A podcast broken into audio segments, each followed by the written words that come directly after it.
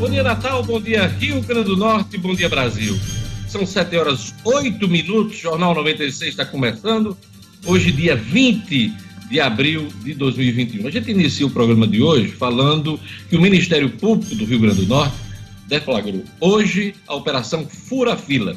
O objetivo é desmontar um suposto esquema de fraudes no sistema de marcação de consultas e exames do Sistema Único de Saúde aqui no Estado. Com apoio da Polícia Militar, a Operação Fura Fila cumpre dois mandados de prisão preventiva, um mandado de prisão temporária e ainda outros 22 mandados de busca e apreensão nas cidades de Natal, Parnamirim, Mossoró, Caicó, Monte Alegre, Areia Branca, Brejinho, Frutuoso Gomes, Rafael Rodeiro e Pacifica. Também há o cumprimento de um mandado de busca e apreensão na cidade de São Paulo. Ao todo, 27 promotores de justiça, 42 servidores e 90 policiais militares participam desta ação. Então, as informações do Ministério Público, daqui a pouquinho a gente traz mais detalhes. O programa de hoje tem como destaques: Gerlane Lima vai trazer para a gente. Natal suspende novamente a aplicação da Coronavac por falta de vacina. Ainda no programa de ontem, a gente trouxe a informação de alguns postos que já não tinha uh, o imunizante. Bom dia, Gerlane Lima. Bom dia, bom dia, Diógenes, ouvintes e aos amigos do Jornal 96. Exatamente, Diógenes. Ontem mesmo a gente já noticiava no final do programa que quem, chegasse, quem chegava em alguns postos de vacinação já não encontrava aí mais a vacina Coronavac, nem para a primeira nem para a segunda dose. A Secretaria Municipal de Saúde disse que as últimas 920 doses de Coronavac foram distribuídas ontem mesmo. E a vacinação de primeira dose para idosos a partir de 63 anos ou a segunda dose com o imunizante da Oxford continua aí estão disponíveis. Daqui a pouquinho eu trago mais detalhes. Governadores recorrem à ONU, Organização das Nações Unidas, com pedido de ajuda contra a Covid. É o assunto de Marcos Alexandre nesta manhã. Luciano Kleber, governo tira gasto do teto em acordo para destravar o orçamento e liberar pacotes de ajuda ao setor produtivo. Ontem teve votação na Câmara desse ajuste. Uh, Luciano Kleber, bom dia. Bom dia, Diógenes. Bom dia aos amigos ouvintes do Jornal 96. Pois é, o governo ontem fez o tal acordo que tanto se pretende há dois dias do prazo, né? O prazo final para destravar o orçamento seria quinta-feira, dia 22. E aí o governo ontem conseguiu costurar isso, mas uma costura que recebe várias críticas dos especialistas em economia. Há quem diga que além de não ser 100% legal, o acordo também pode não ser suficiente para tapar o rombo do orçamento. Daqui a pouquinho a gente detalha e comenta. Jackson Damasceno, na ronda policial, jovem é morto a tiros na zona rural de Baraúna, região, região oeste do estado, hein? Futebol, ABC repatria Ederson, atacante de 32 anos, campeão da Série C pelo clube. Bom dia, Edmo Sinedino. Bom dia, Diógenes. Bom dia, ouvintes do Jornal 96. A ABC perdeu Michael Douglas, mas trouxe, repatriou o atacante Ederson, excelente jogador que estava no Fortaleza. Ele não vinha sendo aproveitado, tem um contrato para jogar fora do Brasil em julho e nesse período, até julho, fica jogando no ABC Futebol Clube. Um ótimo reforço. Pena que seja somente até julho, Diógenes. Já se esperava que o Brasil não chegaria em sua melhor forma à cúpula do clima, convocada de forma virtual pelo presidente dos Estados Unidos, Joe Biden. Essa cúpula vai acontecer nos dias 22 e 23. Mas os números do desmatamento na Amazônia, divulgados ontem, pioraram muito o cenário. Segundo o levantamento do Instituto do Homem e Meio Ambiente da Amazônia, foram derrubados 810 quilômetros de árvores na Amazônia Legal em março, o equivalente à cidade de Goiânia. É mais que o dobro que o mês, mesmo mês do ano passado. E o pior resultado para março em 10 anos. Os números, né, os números contradizem as promessas da carta que Jair Bolsonaro enviou ao presidente Biden na semana passada. Nela, o brasileiro defendeu sua criticada política ambiental, prometeu acabar com o desmatamento ilegal até 2030, mas pediu dinheiro adiantado para cumprir esta meta. Então, a, o meio ambiente está na ordem do dia né, essa semana por conta da cúpula do clima que a gente vai trazer informações aqui no Jornal 96.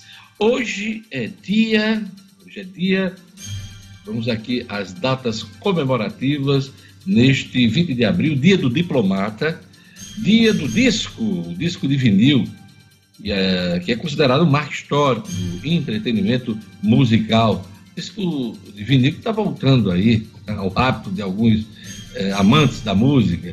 São Teodoro. E eu queria mandar um abraço muito especial hoje para o Luiz Almir, que está fazendo aniversário hoje. Já foi muito parabenizado aí no, no Povo no Raio, né? E a gente manda aquele abraço é, fraterno para o Luiz Almir, que está fazendo aniversário hoje. Um abraço para Nara Macedo, a Narinha do Nova Natal, que faz aniversário hoje. E um abraço o Alex, o Alex Charles Ribeiro, da Itália, que também aniversaria hoje e sempre acompanha o Jornal 96. Esses são os aniversariantes do dia. Lugo Dias, quem quiser participar, já sabe, né?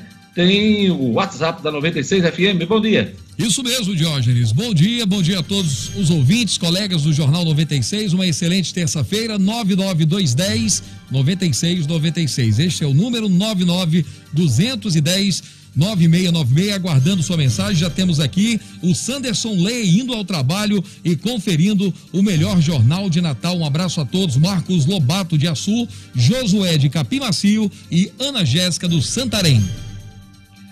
Gerlane Lima Turma, do YouTube. Mandar um abraço aqui pro André Freire, logo cedo conectado, a Sueli Melo, Adriano Santana, o Robson Wagner Leite também, o Tio Branco Caicol, Mário Pereira, Wanderson das Quintas, sempre acompanhando o Jornal 96, Adriano Santana, em Macaíba, todos os dias ligado na 96 FM, Leonardo Nascimento, Edmilson Amarante, o Joca Medeiros, essa turma que está sempre conectada, e o Chico Noberto, que está assistindo lá de Extremóis, Diógenes. Um abraço para toda a turma de Extremóis, em especial aí para o Chico Noberto, lá em Extremóis. É isso aí, muito bacana. Temos todos uma boa terça-feira e vamos a mais destaques da edição de hoje. Governo federal cede, dá aval ao orçamento com 125 bilhões de reais fora do teto. Laís indica volta às aulas presenciais no Rio Grande do Norte. Governo do estado instala leitos de semi-UTI no Hospital Santa Catarina para grávidas e mulheres no pós-parto diagnosticadas com Covid. Polícia Civil prende suspeito de roubo de veículos na capital. Libertadores no futebol, semana de estreias. Jogos hoje, quarta e quinta-feira. No Peru, autoridades sanitárias vetam treinos do São Paulo. E Ítalo Ferreira desclassificado em bateria que gerou revolta e polêmica no mundo do surf. Jornal 96. 7 horas e 16 minutos. Vamos às manchetes dos principais jornais locais e nacionais nesta terça-feira, dia 20 de abril. Vamos começar pelo Agora RN, que traz na sua capa suspensa pela segunda vez aplicação da Coronavac não tem data para retorno. Esta é a manchete do Agora RN. Vamos agora para a Tribuna do Norte. Nesta manhã, a Tribuna traz aqui na sua capa, relatório recomenda volta às aulas na rede pública. E também é destaque, na Tribuna do Norte, o governo prevê 15 bilhões de reais para ajudar empresas. São os destaques uh, dos jornais locais, agora RN e Tribuna do Norte. E vamos agora para as manchetes dos principais jornais do país.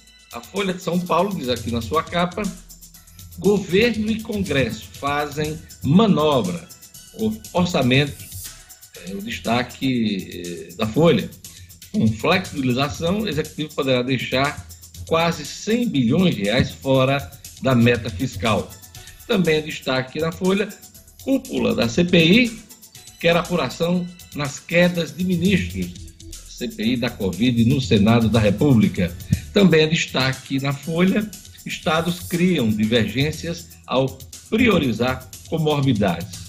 Também é destaque da Folha, pasta dá 2 milhões da Covid a projeto não relacionado. São os destaques da Folha de São Paulo, nesta terça-feira. Vamos ao Estadão. O Estado de São Paulo traz aqui na sua capa: governo cede e dá aval a orçamento com 125 bilhões de reais fora do teto. Acordo com o Congresso também vai preservar 16,5 bilhões de reais em emendas. Também é destaque da, do Estado de São Paulo. Verba federal ajudou a pagar salário e 10 terceiro dos estados. Taxa de mortes por Covid do Brasil supera a dos Estados Unidos. São os destaques do Estado de São Paulo. Agora vamos para o Globo. O jornal Globo destaca na sua manchete principal contenção de danos. Empresários pressionam por metas ambientais para a cúpula do clima. Collor, presidente à época da Rio 92 e hoje próximo a Bolsonaro, tem isolamento do país. Também é destaque do Globo. PGR questiona governadores sobre verbas. PSL resiste. Bolsonaro vai buscar outra sigla para 2022. São os destaques dos jornais nacionais. 7 horas e 19 minutos. E agora vamos para a previsão do tempo hoje no Rio Grande do Norte. Informações da Clima Tempo no oferecimento do Viveiro Marina. Previsão do tempo. Em Natal, a terça-feira de sol e aumento de nuvens de manhã com pancadas de chuva à tarde e à noite, mínima de 25 e máxima de 32 graus. Em Afonso Bezerra, sol e aumento de nuvens pela manhã. A umidade máxima do ar é de 90%, mínima de 23 e máxima de 32 graus. Em Luiz Gomes, a terça-feira de sol, com possibilidade de chuva à noite. A previsão de qualidade do ar é média, mínima de 20 e máxima de 31 graus. Em Pureza, possibilidade de chuva durante o dia e a noite, e a umidade máxima do ar é de 80%, mínima de 23 e máxima de 32 graus. 7 horas e 20 minutos. Quando o assunto é paisagismo e jardins, ninguém vende mais barato do que o Viver Marina. Em 2021, o Viver Marina segue com as promoções que vão de 10% a 50% de desconto na loja na rua São José, em Lagoa Nova. Isso mesmo, preço de atacado só faz quem é produtor. E o Viveiro Marina vende mais barato porque produz. Aproveite todas as plantas da produção do viveiro com 50% de desconto à vista. Pois é, todas as plantas da produção do viveiro com 50% de desconto no dinheiro, hein, à vista. Se você preferir, tem outros planos de venda e você pode pagar em até 10 vezes no cartão de crédito. No Viveiro Marina você encontra a grama esmeralda a partir de R$ 7,00 o metro quadrado. Grama esmeralda a partir de R$ 7,00 o metro quadrado. Melhor preço do Rio Grande do Norte. Visite a loja na rua São José, conta com todos os protocolos de segurança para uma experiência de compra segura e faça economia comprando qualidade. Não compre plantas sem antes fazer um orçamento no Viveiro Marina. Maior qualidade e menor preço, Viver Marina, a grife do paisagismo. Olha, vamos agora para a economia, chamar Luciano Kleiber. O governo tira gastos do teto em acordo para destravar o orçamento e liberar pacotes de ajuda ao setor produtivo. Luciano Kleiber. Economia com Luciano Kleiber. Oferecimento.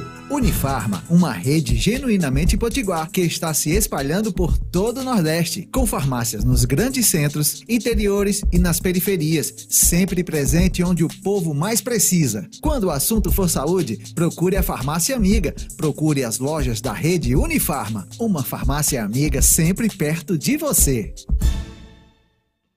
Luciano, o governo e o Congresso fecharam acordo, e o Congresso, eu havia falado no início do programa Câmara, mas não, Congresso Nacional aprovou ontem o projeto para resolver o impasse do orçamento de 2021.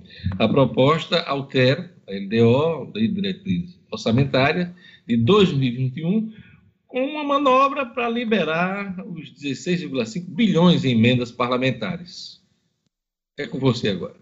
Pois é, Diógenes, eh, mais uma vez bom dia a você, bom dia aos ouvintes. Diógenes, é, esse impasse é um impasse que vem é, é, já de alguns dias, né? O governo tem tirado o sono do governo, porque há um risco real do chamado shutdown, né, que é o que? Faltar dinheiro para o dia a dia, para que o governo consiga funcionar. Então, isso seria um caos e, inclusive, poderia levar o presidente Jair Bolsonaro a todo tipo de responsabilização, inclusive com impactos no eventual pedido de impeachment.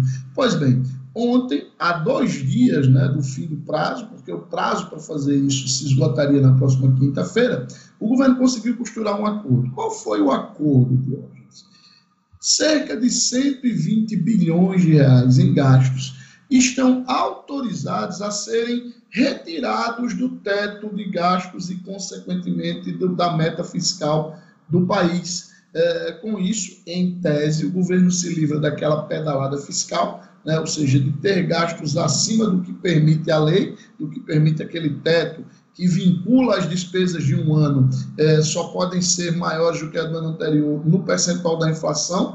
Então, o governo tinha aí é, um, um, buraco de algo em torno de 30 bilhões de reais para cobrir, e com isso, com esses 100 bilhões, o que, é que o governo fez? Ele retirou do teto os 44,9 bilhões de reais que vão para o auxílio emergencial, que já começou a ser pago, tirou outros 22,3 bilhões em gastos com o Ministério da Saúde, aliás, 22,3 bilhões com compra de vacinas, 11,7 bilhões em gastos com o Ministério da Saúde e outras pastas que têm a ver com o combate à pandemia. Além disso, foi inserido, e essa aí é uma ótima notícia para o setor produtivo, foram inseridos o programa de manutenção do emprego, que é a reedição daquela MP 936, que a gente também já falou aqui, que permite a redução de jornada e de salário com a complementação do governo federal. Esse programa deve custar algo em torno de 10 bilhões de reais. No ano passado, esse programa foi responsável, veja só de hoje, por preservar cerca de 11 milhões de empregos. Para este ano,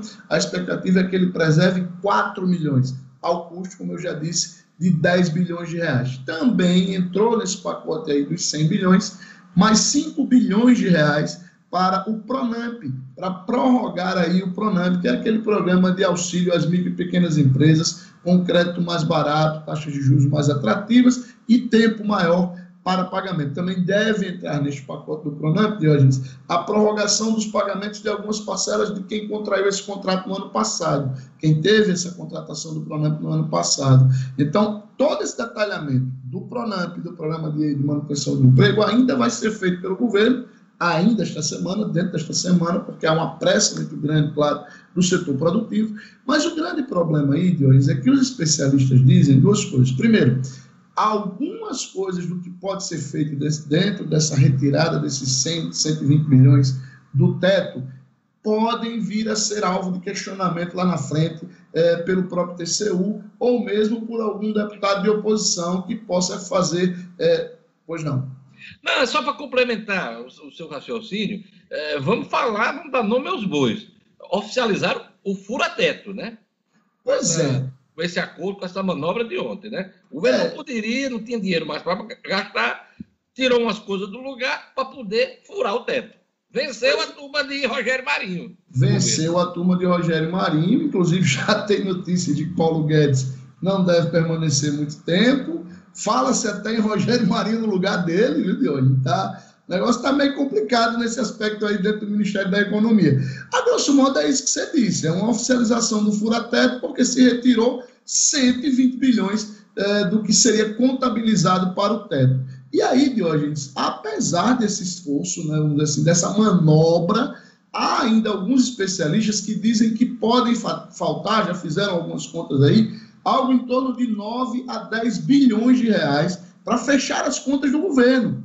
O governo pode ter que editar novas medidas até o final do ano para tirar mais algumas despesas desse teto, sob pena do que eu falei lá no início, daquele shutdown de travar o governo. Isso tudo, nunca é demais lembrar, para garantir, Diógenes, 16,5 bilhões de reais em emendas para os parlamentares que devem garantir o ano que vem é, é, afagos nas bases eleitorais dos deputados e senadores e também garantiram a eleição do Arthur Lira lá na Câmara. Pois é, porque a turma do Congresso, né, os líderes lá que hoje apoiam, formam a base do presidente, é, disseram, olha, ou dá ou desce. Né? Ou dá ou desce, é, não mexe nas emendas, que senão vai perder apoio aqui no Congresso. O recado foi claro e o presidente entendeu o, a conversa. Sobre Paulo Guedes, Luciano, você deve ter acompanhado, claro, é, se fala na saída do ministro, aliás, estão querendo administrar a saída dele para que não seja brusca. É, o Congresso vota algumas reformas para que ele saia ali ainda apresentando alguma coisa, tudo que ele prometeu é, no início da gestão dele, muita coisa não, é, não vingou. E estão falando em Luiz Carlos Trabuco, que é presidente do Conselho de Administração uh, do Bradesco, e Luiz Carlos Trabuco já disse não ao presidente da República. Na, na verdade, é a presidente Dilma. Dilma. Ele foi convidado para ser ministro da Fazenda uh, no governo de Dilma e não aceitou. Se eu não me engano, na sequência foi convidado o Levi, o Joaquim Levi, para ser o presidente da Fazenda. Mas uh, há essa sondagem hoje para saber se o Luiz Carlos Trabuco uh, assumiria, né? Outro nome é o, é o, claro, o presidente do Banco Central, Roberto Campos Neto, mas que vem fazendo uma gestão boa do Banco Central. Muita gente não quer que ele saia de lá, né? Muita gente do mercado não quer que ele saia de lá. Mas a, a saída de Guedes está cada vez mais na ordem do dia no Planalto Central. É, Diógenes, inclusive essa informação que você deu aí de que ele deve sair apenas ali no mês de junho, nos meses, meses de junho e julho, porque a ideia é exatamente ele exibir alguns troféus, foi dada pelo colunista Lauro Jardim do Jornal Globo. É, e também, Diógenes, tem essa expectativa do Trabuco. Já foi descartada, porque ele já deu declarações que também, mais uma vez, não vai não está nos planos dele e para o governo. Já o, o Campos Neto, além dessa. dessa o Trabuco tem uma, tem uma vantagem que tem, é o nome de arma, né? Trabuco. Aí tem tudo a ver, Ainda tem tudo a ver com o Jair Bolsonaro, né? É, no caso do Campos Neto, além dessa expectativa, dessa intenção do mercado de mantê-lo no Banco Central, ele também parece que não se anima muito com a ida para o Ministério da Economia, não, tá, Deus? E aí, hoje, realmente, o, o, o próprio ministro Paulo Guedes estaria empenhado em buscar um nome que pudesse acalmar o mercado nessa sua saída. Ele quer realmente uma saída é, mais soft e não dar uma. Na verdade, ele está querendo evitar a ida de Rogério Marinho para o Ministério da Economia. Aí lascou tudo. Se o Rogério for, aí é um recado meio complicado para o mercado, viu, Diogo? É, mas o Rogério está levando a melhor em quase tudo, né, dentro do governo. É sabe articular. O grande, o grande Rogério sabe articular. Sabe. Uh, é. Vamos aqui para o ponto da pauta do Luciano hoje. Novo presidente da Petrobras, o Joaquim Silva Luna, assumiu dizendo que vai manter a paridade internacional de preços combustíveis. Mas ele tem uma missão do presidente da República tentar mexer nisso, Luciano. Uh, isso é conversa para boi dormir. Diógenes, o, o Silvio Luna ontem, ele, ele, na sua posse, ele causou a melhor das impressões, a melhor impressão que ele podia causar. Por quê?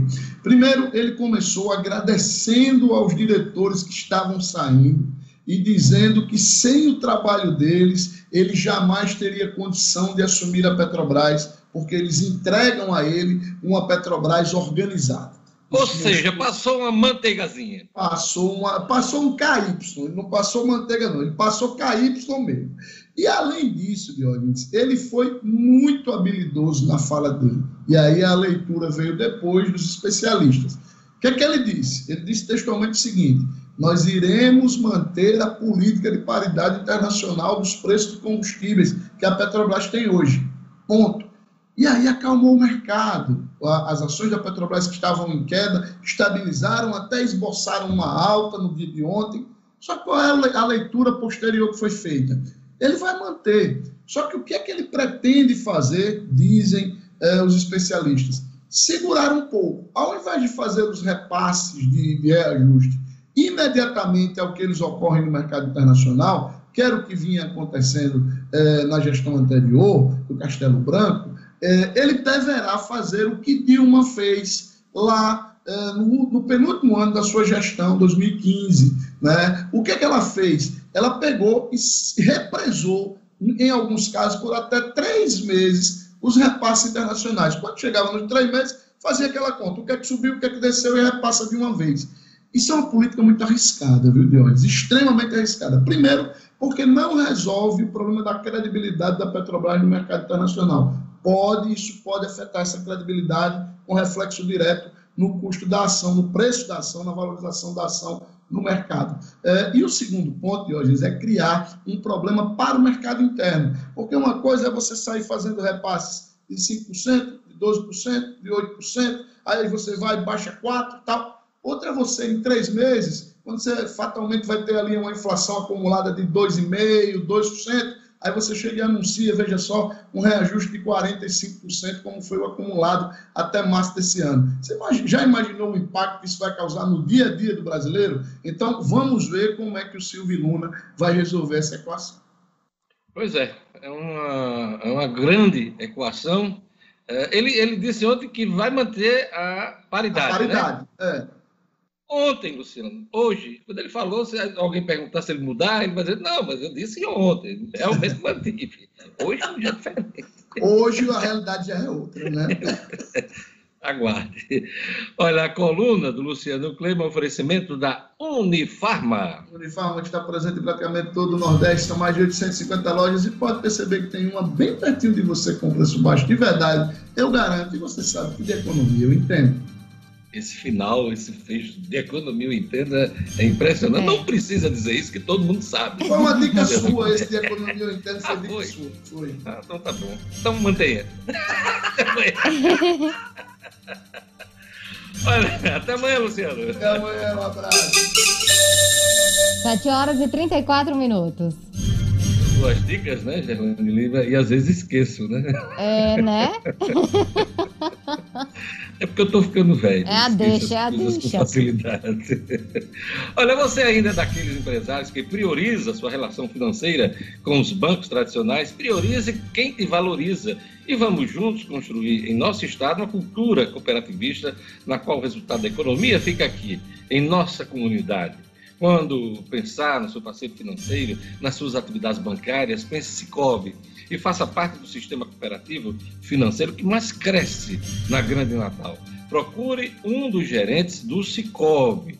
Anote o número, vamos lá. Anote o número do Cicobi. 4009 3232. Vou repetir. 4009 3232. Cicobi, faça parte. Lugo, aquele alô para a turma do o Panorama está com a gente aqui, Elione do bairro de Nazaré, Alana Patrícia de Neópolis, um abraço também aqui para o Renilson, Renilson que é motorista da Secretaria de Saúde em Ceará Mirim e não perde o Jornal 96. E a Aurina está em São José de Campestre, Diógenes. E a turma do YouTube, Gerlane Lima. Um abraço aqui para o Leonardo Nascimento, Eduardo Reis, sintonizado, a Raimunda Nonato, que está lá em Cabresto, ouvindo o Jornal 96. O Geraldo Heleno, Edmar Silva, Wallace Paulino, Eromaldo Ferreira, também acompanhando, a Milka Costa, a turma do Bug Rosa Galinhos, Bug Rosa Galinhos, que tá chamando a gente aí, ó, para fazer um passeio lá em Galinhos, que bacana, a cidade linda, Muito praia bom. maravilhosa. Conheço Galinhos, Gelane, e é fenomenal lá. É verdade. É uma boa dica para você descansar, se esquecer do mundo. E é belíssima lá a cidade, é belíssima as praias, muito bacana, muito bacana mesmo. Recomendo demais Galinhos. E olha aí, um convite desse, Gelão. Pois é. Um passeio de bug lá de em bug, Galinhos. Bug Rosa Galinhos. Repete de novo o nome aí da turma. A turma aí. do Bug Rosa Galinhos, com certeza. Eu já fui, mas faz tempo, viu, Diógenes? Vou voltar aí só para fazer esse passeio com a turma do Bug Rosa. É, bacana, é bacana. Muito bacana. Um abraço para o José Rosélio também e o Silas Severo. O Silas, ele tá pedindo os parabéns para o filho dele, o filho netinho que está aniversariando hoje. É o Severo Souza, lá de Extremóis. Então, um abraço pro Severo e pro filho dele. Vamos tocar Netinho. musiquinha pro Netinho. Netinho.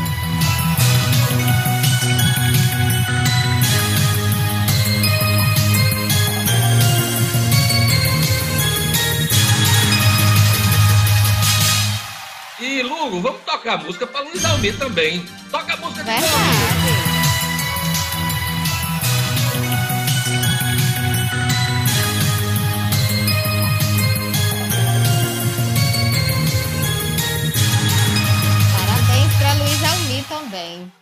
Verdade. dose dupla da dose musiquinha dupla, hoje, né? é. né? Tem, tem que homenagear a turma. Vamos lá, vamos falar agora de futebol. O ABC repatria Ederson, atacante de 32 anos, campeão da Série C pelo clube. Vamos lá, Edmo Cinedino. Esportes com Edmo Cinedino. Pois é, Diógenes. Ontem o ABC deu essa boa notícia, deu esse presente, vamos dizer assim, para a frasqueira que estava meio chateada. Estava chateada por conta da derrota no clássico e chateada por conta da saída do seu atacante preferido nesse início de temporada, o hollywoodiano Michael Douglas. Ederson, 32 anos, que teve passagens brilhantes pelo ABC, juntando os, os anos que disputou pelo ABC, Ederson marcou nada mais, nada menos do que 44 gols. Uma lembrança que pouca gente fala. Ederson foi artilheiro do Brasileirão da Série A pelo Atlético Paranaense em 2013, marcando 25 gols. Teve fora do Brasil, voltou a defender o Vasco da Gama, o ex-time de Diógenes Dantas, e estava no Fortaleza. Você disputou, foi, Diógenes. Ele ele defendeu o seu ex-clube. Eu acho que foi injustiçado no Vasco com o Jorginho, treinador.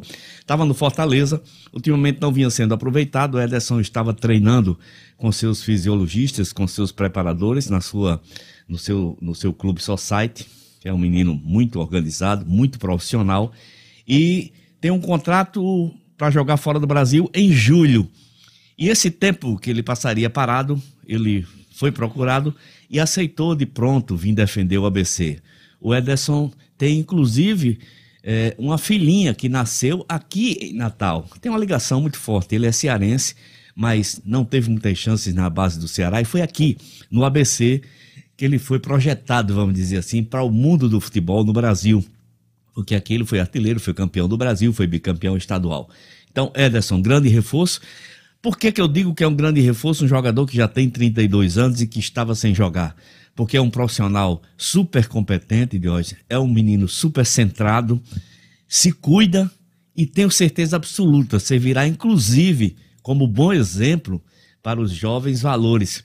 Ederson é daquele tipo de centroavante que tanto joga na área como joga saindo da área pela sua qualidade técnica, além de ser um grande finalizador. Aí você me pergunta assim: por que, é que ele não estava jogando Fortaleza? Futebol, minha gente. É, Sinedino, eu ia ah. perguntar exatamente isso. Me deixe perguntar, porque eu estou com a pergunta aqui. Pode fazer. Por que, é que ele não estava jogando, Sinedino? Pois é, Diógenes. Eu só explico de uma maneira. É a subjetividade do futebol. É esse tal de necessidade de você estar tá toda hora fazendo gols. E a concorrência é muito grande, ainda mais, Diógenes, no time que hoje sem dúvida, eu considero de ponta no futebol nacional. Fortaleza, hoje ao lado de Bahia e Ceará, estão entre os 20 maiores clubes do Brasil, eu não tenho nenhuma dúvida. Fortaleza tem muitos jogadores nessa posição, tem o Hélio Paulista, tem, o, tem o, o, o, jogador, inclusive, que foi seleção brasileira, o Oswaldo. Enfim, tem um, uma penca... Ele foi encostado pelo Ceni quando ainda estava no Fortaleza ou já foi o novo técnico do Fortaleza? Foi, foi mais recente. Quando o Ceni estava no Fortaleza, o Ederson ainda jogou, chegou a marcar alguns gols, estava sendo aproveitado. Mas agora, é, depois que o Ceni saiu, é que o Ederson é, ficou um pouco afastado. Bom, a gente deseja sorte, porque eu conheço de perto o Ederson, acompanhei sua trajetória no ABC e sei da sua dedicação. E sei o quanto ele gosta também do ABC e daqui de Natal. Então, boa sorte uma ótima, para mim, uma ótima contratação do ABC Futebol Clube, Diógenes. É isso aí. Daqui a pouquinho tem mais Edno Cinedino. Antes do intervalo, eu queria falar sobre o Detran. Hoje o Detran convidou, me convidou a falar sobre um assunto importante para todo mundo: o valor que a gente dá à vida. A gente está exposto a desafios, problemas, doenças, e é preciso sempre ser mais forte do que no dia que passou. Mas no trânsito você tem o poder de fazer escolhas que salvam ou acabam com muitas vidas todos os dias. Uma decisão errada pode mudar tudo.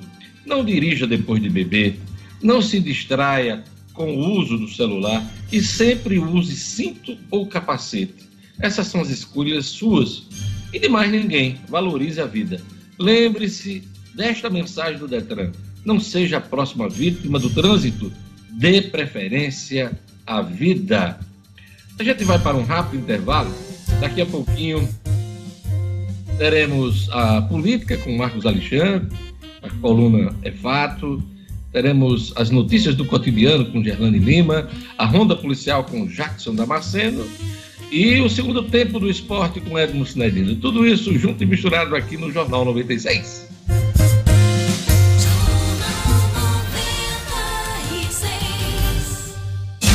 Fecomércio em pauta. Passando em revista as ações do sistema Fecomércio RN em prol do desenvolvimento do nosso estado.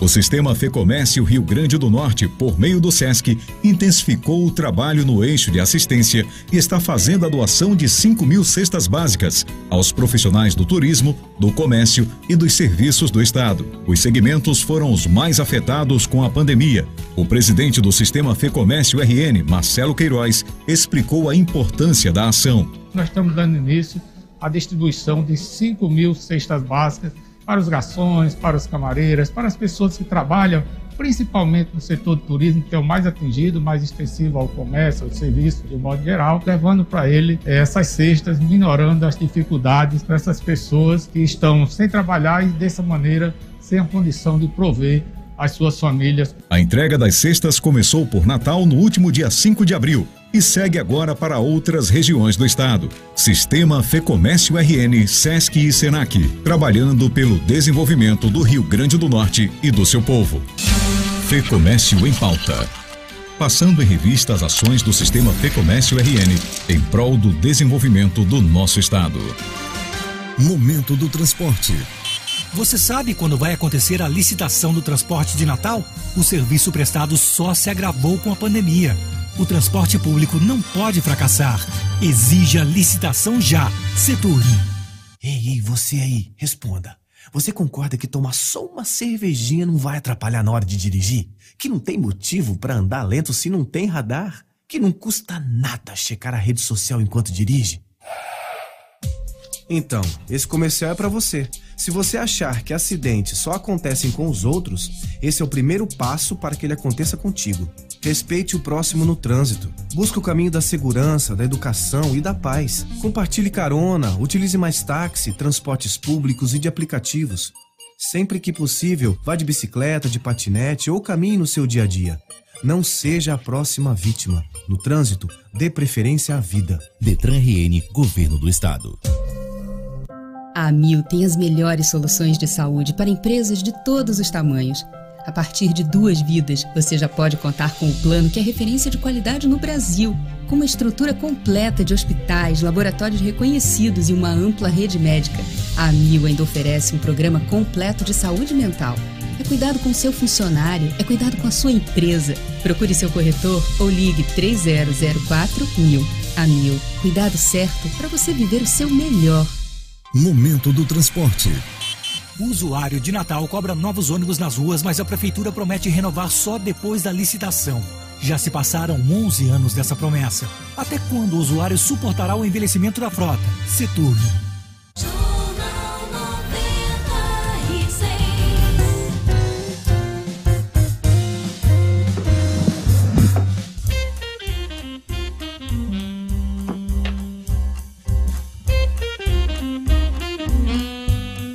Olha, a gente iniciou o programa falando sobre a Operação Fura Fila, deflagrada pelo Ministério Público. Rio Grande do Norte é, acordou com essa notícia hoje de manhã. E essa operação resultou na prisão do vereador Diogo Rodrigues da Silva, de Parnamirim. Essa informação foi é, confirmada pelo Ministério Público e, segundo a investigação, o esquema seria encabeçado por Diogo Rodrigues, eleito vereador por Parnamirim em 2020.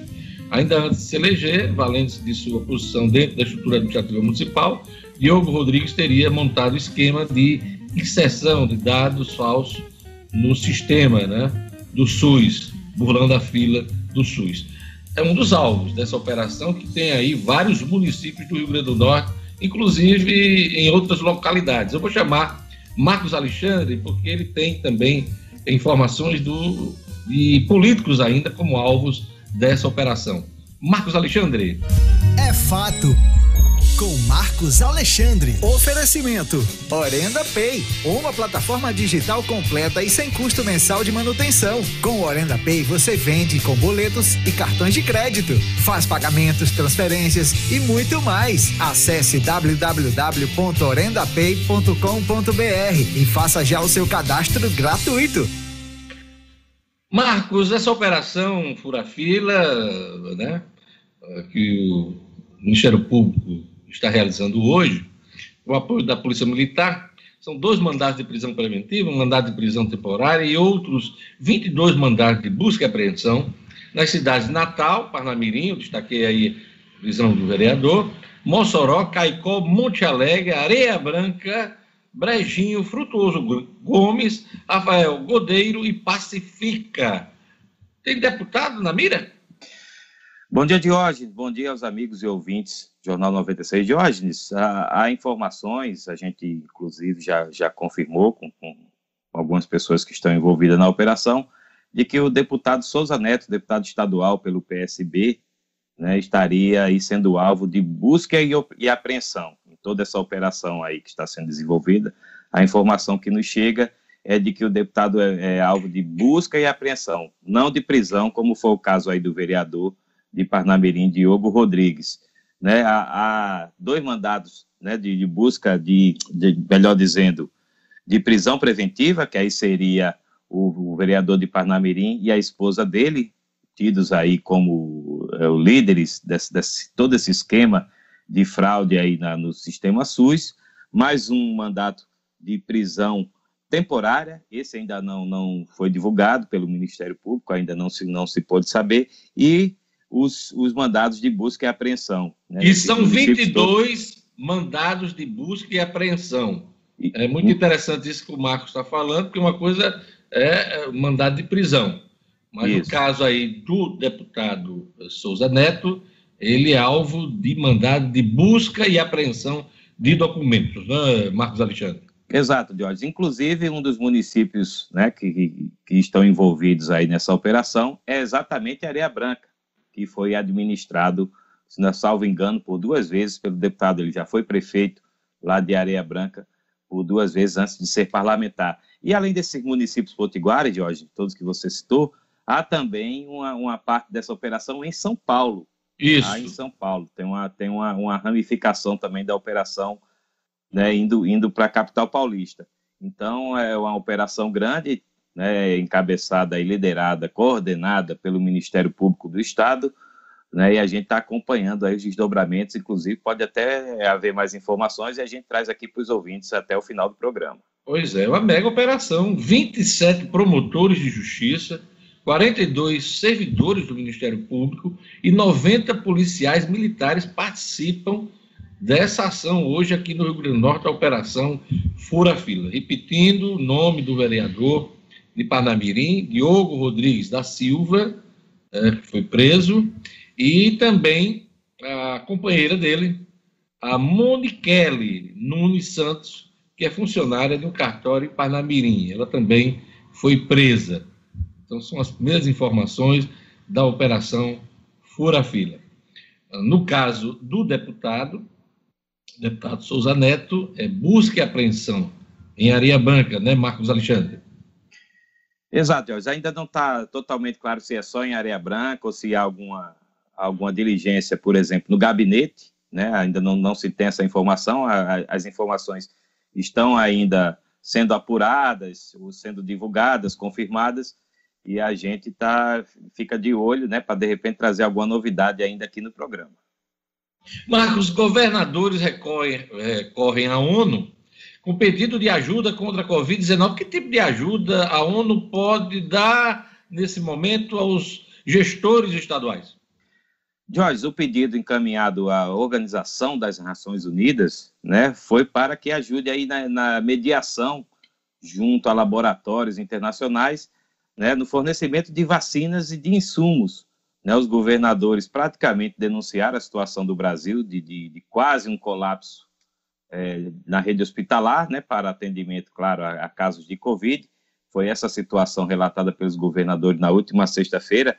em audiência, né, por videoconferência com a secretária-geral adjunta da ONU, a Amina Mohamed, né? Além disso, os governadores encaminharam uma carta, né, uh, num sinal claro, todos os governadores assinaram essa carta, é bom dizer, inclusive, claro, a governadora Fátima Bezerra, aqui do Rio Grande do Norte, né, então estão aí é, todos os representantes dos estados, independente aí de coloração partidária ou ideológica, né, então, mas isso é um sinal claro de hoje, a gente interpreta né, como a dificuldade de interlocução, deveria ser o governo federal né, a fazer esse tipo de contato, mas os governadores sentindo aí essa falta de interlocução, essa falta de proximidade com o governo federal, resolveram eles mesmos recorrer à ONU. Então, é, fizeram esse pedido, ainda não há assim, um, um encaminhamento definido de como vai se dar essa ajuda da ONU, mas o pedido foi feito. Né? O governador do Piauí, o Elton Dias, que é o coordenador do Fórum Nacional de Governadores, inclusive,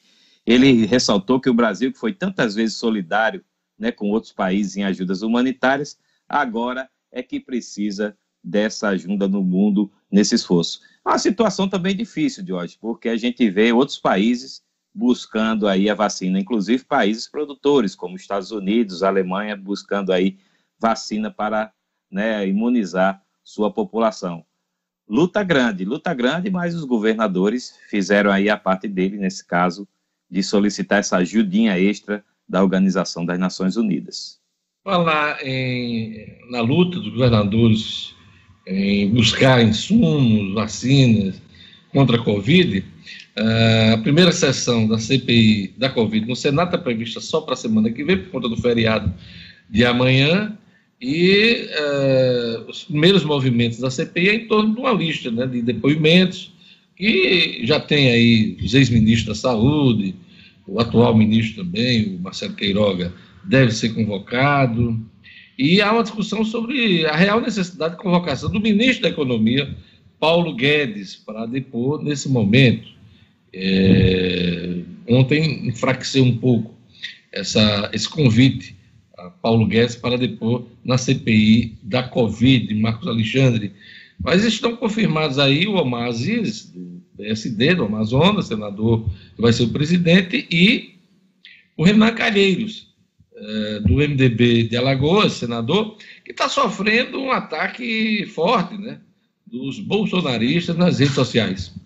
Muito forte, Jorge. O Renan é contestado, né? Isso é um assunto que vem lá de trás ainda, logo quando houve a eleição do Senado, que resultou na vitória ainda do, do, do senador do, do do, do Amapá, desculpe, me fugiu agora o nome dele, de hoje. O que foi anterior a, sim, a, sim. a Rodrigo Pacheco. É, você vê como ele era ilustre, a gente até esqueceu já é, o nome dele. Já esqueceu o nome dele. Tem é, a gente lembra foi... do apelido, Batoré, mas, mas, mas pois é, então o, o, o próprio presidente Jair Bolsonaro na época articulou né, essa vitória né, do, do ex-presidente do Davi Alcolumbre. Alcolumbre, o ilustre Davi Alcolumbre. Já estava... Tá, dois meses ele fora do cargo, a gente já esqueceu o nome dele. A gente já esqueceu. Mas eu não esqueci, eu esqueci o apelido, Batoré. Batoré. Batoré também é marcante, Jorge, aí não dá para esquecer. Mas, Jorge, então essa guerra dos bolsonaristas com o Renan Calheiros vem desde lá de trás. Né? Eles, eles identificam em Renan, ou tentam taxar Renan como um, um, um líder da, um dos líderes da velha política, envolvido em vários casos de corrupção, né, e Renan é, é alvo aí de muitas investigações, realmente, para contestar essa indicação do senador alagoano para a relatoria da CPI da pandemia, da pandemia, também conhecida como CPI do fim do mundo ou CPI da Torre de Babel, que ninguém se entende. O ranço dos bolsonaristas contra Renan, em relação a Renan, é por conta também da campanha eleitoral 2018. Né? Renan fez estava com Lula, do lado de Lula, uh, na campanha eleitoral de 2018, antes dele ser preso, claro, né? Então ele estava muito próximo ali do Lula, né? E Lula tem conversado com ele aí nessa retomada aí uh, de candidatura para 2022. Então, Renan caiu em desgraça muito antes daquela eleição do Senado, Marcos Alexandre. É verdade, hoje. E aí, pra, para os bolsonaristas, quem se alia com Lula, isso aí é um pecado mortal, né? imperdoável, então eles eles concorrem. Agora, um detalhe Mas tem muita gente que está hoje do lado de Bolsonaro, principalmente no Congresso Nacional, que já estendeu o tapete para Lula por muito tempo, entendeu? Principalmente a turma do Centrão, que já se viu tanto Lula como Dilma. Então, não, não, se, for, se for condenar todo mundo, aí fica complicado. É, realmente, aí diminui bastante o arco de alianças do, do, do pessoal do Bolsonaro. Mas, Edior, só para a gente é, é, desfechar essa questão aí da CPI, dessa situação de Renan, o que, que acontece? Geralmente a maior bancada indica o relator, e a maior bancada do Senado é o MDB, do senador Renan Calheiros.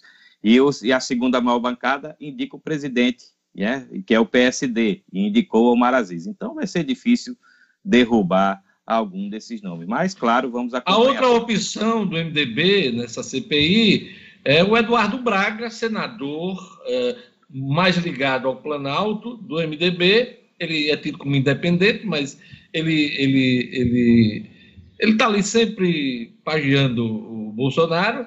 Mas o presidente da comissão já é o Omar que também é senador do Amazonas. Então não dá para ter é, presidente e relator é, do mesmo estado, né?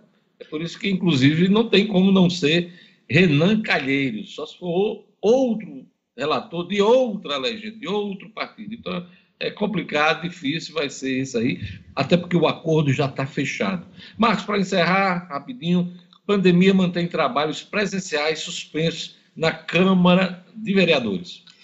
Exato, Jorge. Foi a decisão ontem confirmada pela, pelas câmaras né, municipais aqui de Natal, pela Câmara também de Mossoró. Desde o final de fevereiro, é, as casas legislativas, incluindo também a, a, Assembleia, a Assembleia do Estado, a Assembleia Legislativa, estão aí com suas atividades presenciais suspensas por conta da pandemia. A Assembleia, inclusive, Jorge, aqui a gente deixa nosso, nossa palavra de pesar, né, perdeu ontem dois servidores por conta da Covid. Né, o, o França, é, que é inclusive irmão da secretária de administração de Natal, a França, quem a gente manda aqui nossa palavra de solidariedade, e o José Guedes da Fonseca. Né? Então, dois funcionários da Assembleia perderam aí suas, suas vidas por conta da Covid, o que mostra aí que realmente é necessário essa, essas restrições, são necessárias essas restrições tomadas aí pelas casas legislativas, pelo menos até segunda-feira, eh, foi o que foi o que divulgou ontem, a Câmara de Municipal de Natal e de Mossoró permanecerão com suas atividades remotas, né, majoritariamente. Marcos, só para amarrar aquilo que a gente informou no início do seu comentário, acabei de receber aqui a informação oficial, você já tinha confirmado isso com os nossos, os nossos, nossas fontes no Ministério Público, mas oficialmente agora o Ministério Público informa que a Operação Fura Fila, flagrada hoje, apura o envolvimento de um deputado estadual no suposto esquema de fraude do sistema de marcação de consultas e exames do SUS. O deputado Manuel Cunha Neto, conhecido por Souza, é investigado pela prática de peculato eletrônico, falsidade ideológica e corrupção passiva. O mandado de busca e apreensão foi cumprido na residência de Souza. O Tribunal de Justiça do Rio Grande do Norte afastou o foro por prerrogativa de função do deputado, porque os crimes investigados em nada têm a ver com as atribuições parlamentares de Souza, conforme previsto na Constituição do Estado do Rio Grande do Norte e no regimento interno da Assembleia Legislativa. De acordo com as investigações do Ministério Público, o deputado estadual é suspeito de manter contato direto com o vereador de Parnamirim, Diogo Rodrigues, preso nesta ação de hoje, para que fossem inseridos nomes de interessados no Sistema Único de Saúde. Então, são as informações oficiais do Ministério Público nessa manhã. Jorge, Esse assunto com certeza vai render e deverá ser alvo de notícias hoje na programação da 96 FM. Marcos Alexandre. Só uma última informação também acabou de ser confirmada. Às 11 horas, o Ministério Público vai conceder entrevista coletiva para explicar os detalhes, receber a imprensa e explicar os detalhes de toda essa operação. Ok, a coluna, hoje super coluna de Marcos Alexandre, oferecimento da Orenda Pay. A Orenda Pay possui inúmeros serviços financeiros e as melhores taxas do mercado. Você só paga o que usa, sem asteriscos ou letra miúda. Faça já o seu cadastro, ouvinte, cadastro gratuito em www.orendapay.com.br. É isso aí, Jorge. Até amanhã. Até amanhã não, até quinta-feira, né? Amanhã é feriado. Pois é. Feriadinha amanhã, Tiradentes, ficar em casa. descanso. Na quinta a gente tá de volta. Até, até mais, Jorge. Um grande abraço. 8 horas e 2 minutos. Você se sente seguro no seu condomínio? Hoje já é realidade em todo o Brasil a portaria remota, trazendo mais segurança, redução de custos e passivos trabalhistas. A UTS Tecnologia e Segurança oferece projetos personalizados com acesso por QR Code, leitores de tag, biométricos e faciais, além do aplicativo que deixa você com o condomínio na palma da mão.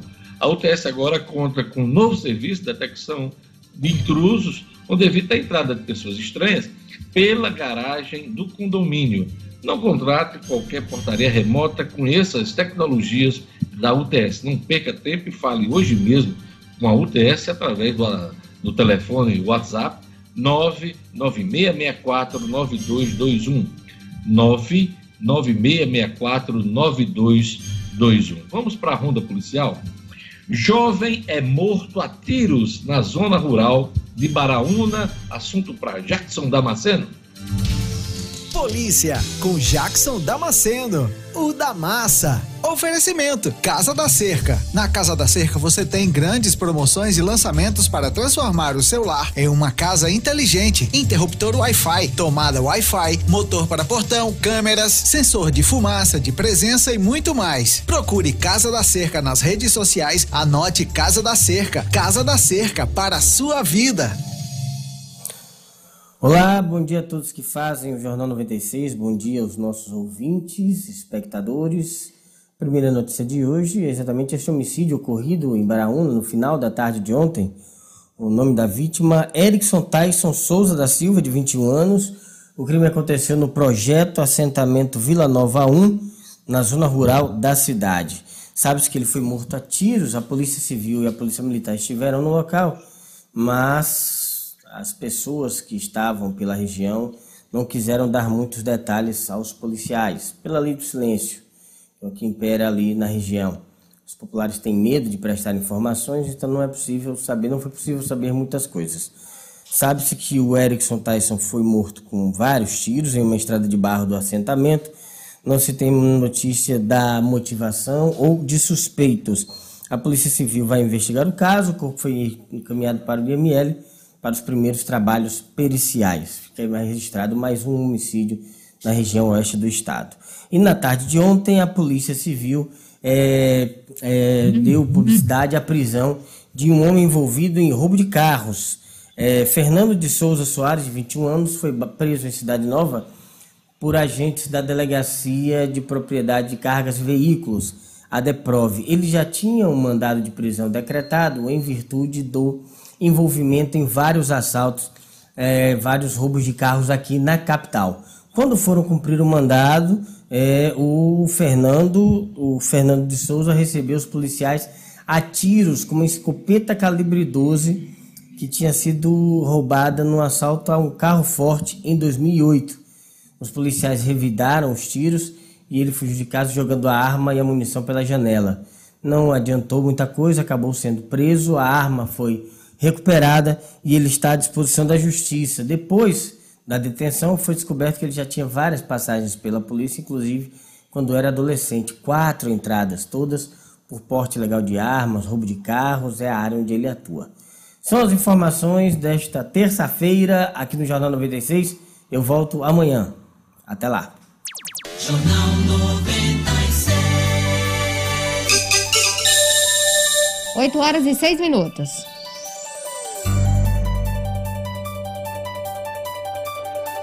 Lu, aquele alô pra turma do WhatsApp.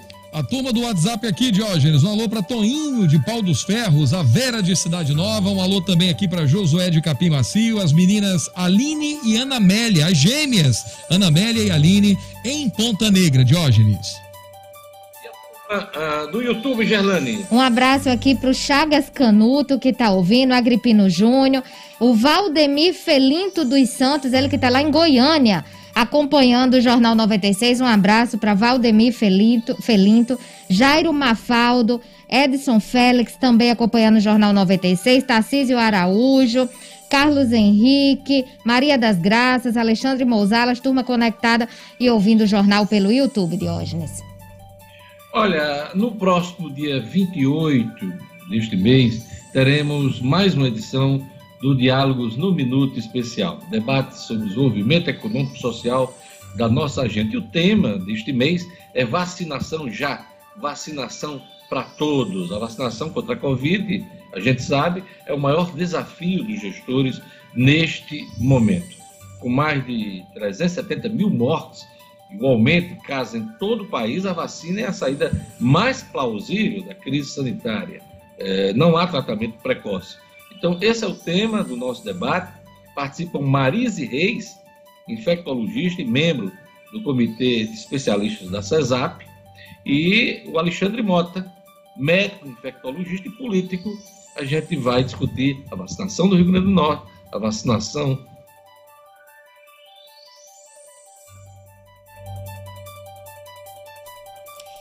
travou aqui a transmissão do Diógenes Dantas e a gente vai dar continuidade ao Jornal 96 falando, já que ele estava falando de vacinação, que é um assunto que vai ser debatido no Diálogos no Minuto. Aí a gente vai falar sobre Natal, que suspendeu novamente a aplicação da Coronavac por falta de doses da vacina. A Secretaria de Saúde suspendeu na manhã de ontem ainda essa vacinação da Coronavac. Isso ocorreu porque foram ministradas todas as doses repassadas ao município. A Secretaria Municipal de Saúde já havia suspendido a aplicação, como a gente noticiou aqui no Jornal 96, na última segunda-feira, dia 12, e as doses, as novas doses que foram repassadas pelo governo do estado e que estavam disponíveis para esta etapa da campanha se esgotaram já no início da, do atendimento de ontem. No final do jornal, a gente noticiou aqui que pessoas que chegavam em alguns postos de vacinação já tinham que voltar para casa porque não tinha mais vacina disponível, ou seja, antes das oito e meia da manhã. E em função disso, a Secretaria de Saúde enviou um ofício para a CESAP solicitando um novo repasse. Então, assim que for atendida essa solicitação, e feito o repasse dessas novas doses, a vacinação para a segunda dose será retomada imediatamente. Na última sexta-feira, a Secretaria Municipal de Saúde recebeu 10.560 doses da Coronavac para ser utilizadas como segunda dose e aplicou mais de 9 mil delas durante o final de semana. Então, assim, quando iniciou ontem, eram 920 doses do imunizante todas foram utilizadas. Lembrando que a vacinação da primeira dose para idosos a partir de 63 anos está disponível e segue feita normalmente com o imunizante da Oxford, bem como a aplicação também desse imunizante para a segunda dose. Enquanto isso, após o recebimento aí de mais de 1.300 doses, o município de São Gonçalo do Amarante, na região metropolitana, ampliou a vacinação da primeira dose contra a Covid para idosos entre 60 e 65 anos. Isso em São Gonçalo do Amaranto, porque aqui em Natal ainda está nos 63 anos. Parou nos 63 anos, a gente aguarda a chegada de mais doses para dar continuidade à aplicação da segunda dose e também para ampliar a faixa etária que está em 63 anos aqui em Natal. Esse avanço vai acontecer de forma escalonada, dos mais velhos para os mais novos. Hoje, em São Gonçalo, vacinam aí os idosos de 63 e 64 anos. Quinta-feira, que amanhã é feriado, quinta-feira tem vacinação de 61 e 62 anos e na sexta-feira 60 anos ou mais. Essa vacina está sendo aplicada em 29 unidades de saúde do município. Além dessa aplicação da primeira dose, São Gonçalo reforça que também segue com a vacinação da segunda dose nos idosos de 70 a 79 anos e também nos profissionais de saúde com doses reservadas. Dessas 1.355 doses eh, de vacina contra a Covid recebidas por São Gonçalo na sexta-feira passada, 1.175 são de Oxford e 180 da Coronavac. Segundo a plataforma RN Mais Vacina, a gente sempre procura atualizar aqui o nosso ouvinte. São Gonçalo do Amarante aplicou até ontem, segunda-feira, 10.476 doses contra a Covid. A população é em torno aí de 103 mil pessoas, ainda tem um número muito grande a ser vacinado. O município de Mossoró, na região Oeste iniciou no sábado a vacinação de idosos a partir de 60 anos e essa imunização acontece em 10 unidades básicas de saúde. E ainda falando sobre Covid, sobre pandemia, o governo do estado instalou, abriu quatro leitos de semi-UTI no Hospital Santa Catarina, na Zona Norte de Natal. São leitos para grávidas ou mulheres no pós-parto que foram diagnosticadas com Covid. Para ter ideia, o hospital tem 19 leitos clínicos Covid para gestantes, 5 leitos de UTI neonatal Covid e agora terá mais esses quatro leitos para tratar especificamente de grávidas e mulheres no pós-parto diagnosticadas com Covid. O número de, de, dessas mulheres tem aumentado, infelizmente, a gente tem noticiado aqui casos de grávidas com Covid e de mulheres também pós-parto. Essa unidade semi-UTI recebeu o nome de Francisca de Assis de Souza Soares, a Francisquinha, né, que foi uma homenagem à técnica de enfermagem, inclusive, que fez parte do quadro de servidores do hospital e, infelizmente, morreu de Covid. É isso aí. Vamos voltar para o futebol, Edmo? Vamos sim, Jalanda. Temos mais notícias e destaques aí do futebol. Exatamente. Vamos falar do Libertadores? Vamos lá. Vamos lá. Libertadores, eh, os nossos clubes começam a entrar em campo na fase de grupos, Gerlande, a partir desta terça-feira. Hoje, às 19 horas e 15 minutos, o Internacional de Porto Alegre enfrenta o boliviano Always Ready, que quer dizer, sempre pronto, a tradução desse time. Olha, eu nunca tinha ouvido falar desse time. Mas é isso aí. Ele é quinto colocado no Campeonato Boliviano. O jogo começa às 19 horas e 15 minutos. Será realizado é, na capital é, da Bolívia, a capital Quito. O Santos também joga hoje, Gelando. O Santos não precisa viajar. Joga na Vila Belmiro contra o Barcelona de Guayaquil, o equatoriano Barcelona, não é o legítimo, é o Barcelona de Guayaquil do Equador, que é o segundo colocado do campeonato daquele país. Hoje ainda, às 20 horas e 30 minutos, Esporte Cristal e São Paulo. Esporte Cristal é o primeiro colocado do grupo B do Campeonato Peruano. Esse jogo está dando um problema muito sério. Eu não sei se o São Paulo conseguiu. Já, de hoje está no ar. Diógenes? Não, pode terminar. Sinedino, termina aí ah, essa okay. parte da Libertadores. Okay. Depois a gente vai falar do surf e eu quero falar ainda de Covid. Tá, beleza. Então, vamos lá, termina essa parte do futebol. Vamos lá. O Esporte em Cristal contra o São Paulo. Esse jogo se realiza em Lima, no Peru. Diógenes e o São Paulo está proibido de treinar eh, por conta de determinação das autoridades sanitárias peruanas, que não querem que o São Paulo apenas entre em campo para jogar. Eu não sei se esse problema foi resolvido, mas eu acho que hoje já é dia do jogo. Se o São Paulo tinha que treinar era ontem, hoje talvez faça apenas uma pequena movimentação. Ainda hoje, a estreia talvez mais esperada, né? O Flamengo enfrenta o Vélez Sarsfield da Argentina. Esse jogo no José Amalfitini, lá na Argentina. E o time, o time dos hermanos, é o primeiro colocado do grupo B, com sete vitórias, dois empates e apenas uma derrota. Amanhã nós teremos Diógenes quarta-feira, Universitários do Peru contra o Palmeiras. O Universitário é o sexto do Grupo A. Também o Palmeiras será impedido de treinar, está apenas entrando em campo para jogar. Tomara que isso seja é, revisto e o Palmeiras possa pelo menos treinar hoje. Lagoaíra, é, da Venezuela, contra o Atlético Mineiro, às 19 horas. Encerrando né, essas estreias, na quinta-feira, o Fluminense recebe o River Plate no Maracanã esse grande clássico do futebol mundial. Diógenes. Beleza, daqui a pouquinho a gente vai conversar sobre Ítalo Ferreira do surf. E uh, vou fazer agora uma pausa para falar de saúde. Quando a gente fala disso, não tem jeito, tem que falar da ANIL, referência em saúde em todo o Brasil.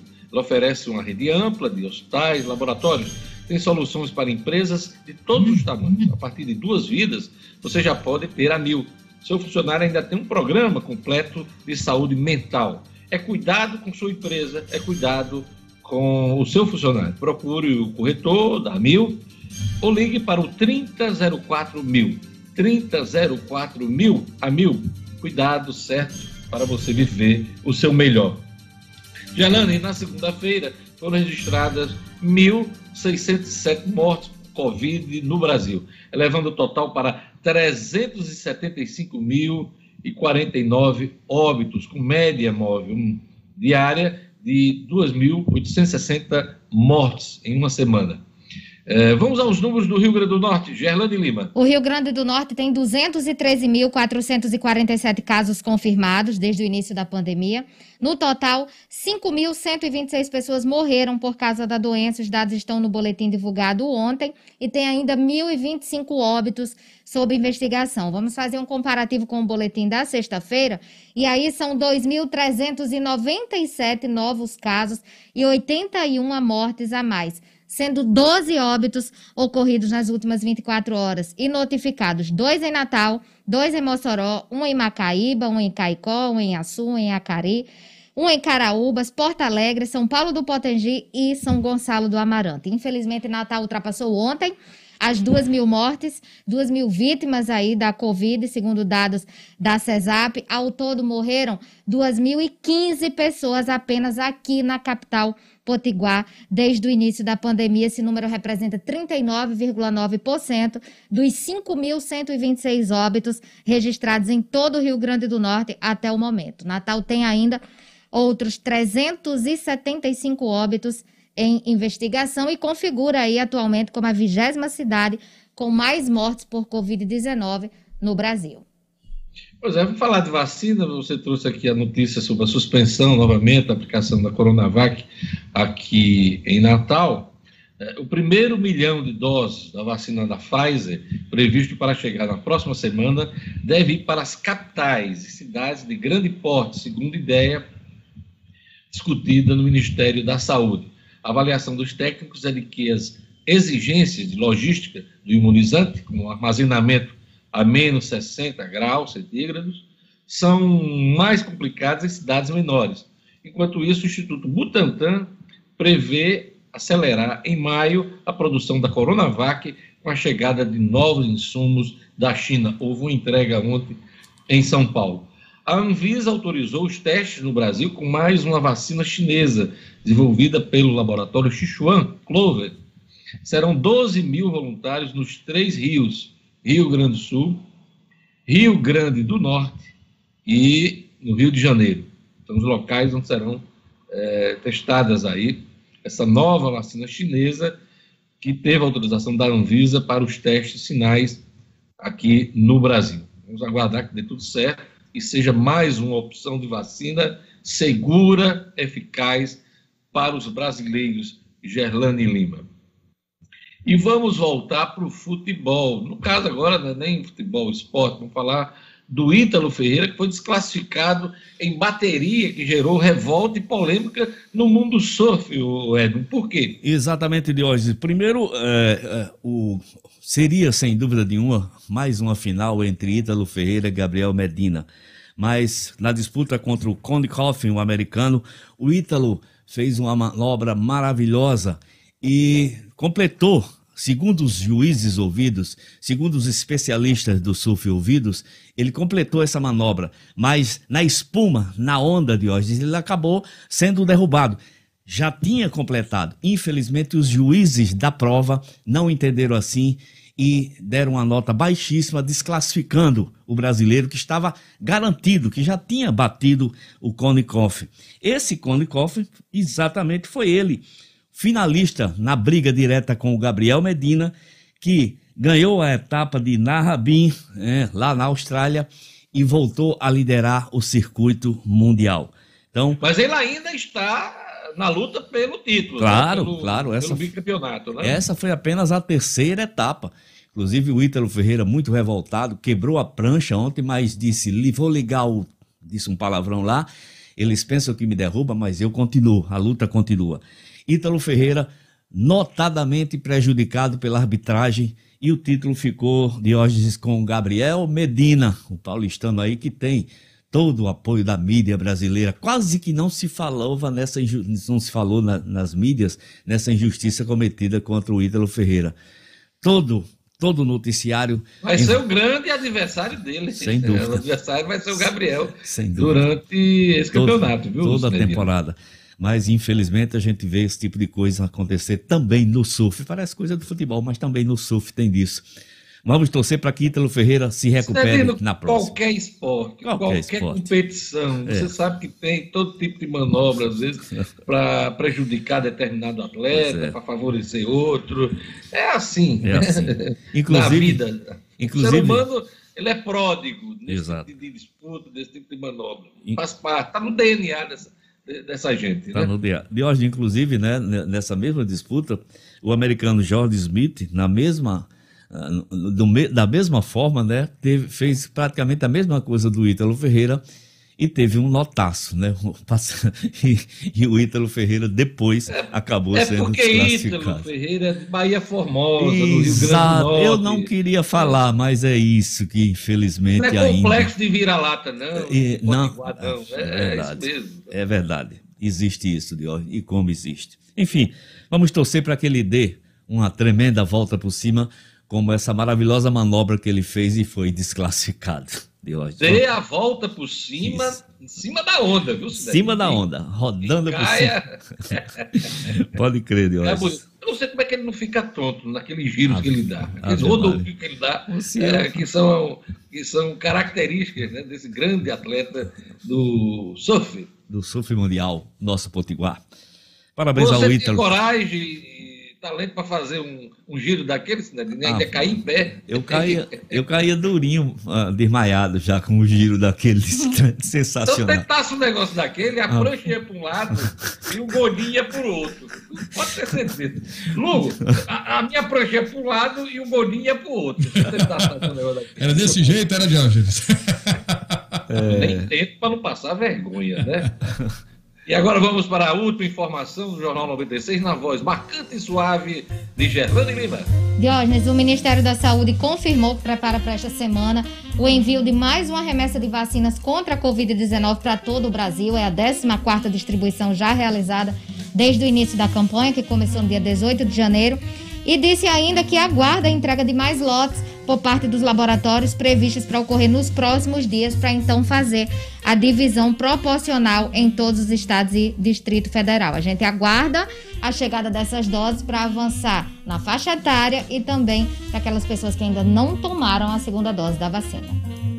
Mais detalhes da operação Fura Fila, as consequências, vai ter até coletiva do Ministério Público logo mais às 11 horas. Você vai acompanhar na programação da 96 FM, em seus programas jornalísticos no correr do dia. Então, fique ligado na 96 FM, Jornal 96 vai ficando por aqui. Temos todos uma belíssima terça-feira.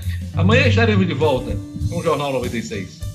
Até quinta, quinta. amanhã é feriado. Ah, quinta-feira, Gerlanda. Ainda bem que você me lembrou. Tá, você tá vendo que eu tô ficando velho? Tô esquecendo das coisas. É muita informação. Até quinta-feira. Bom feriado para todos. Tchau, tchau. Tchau.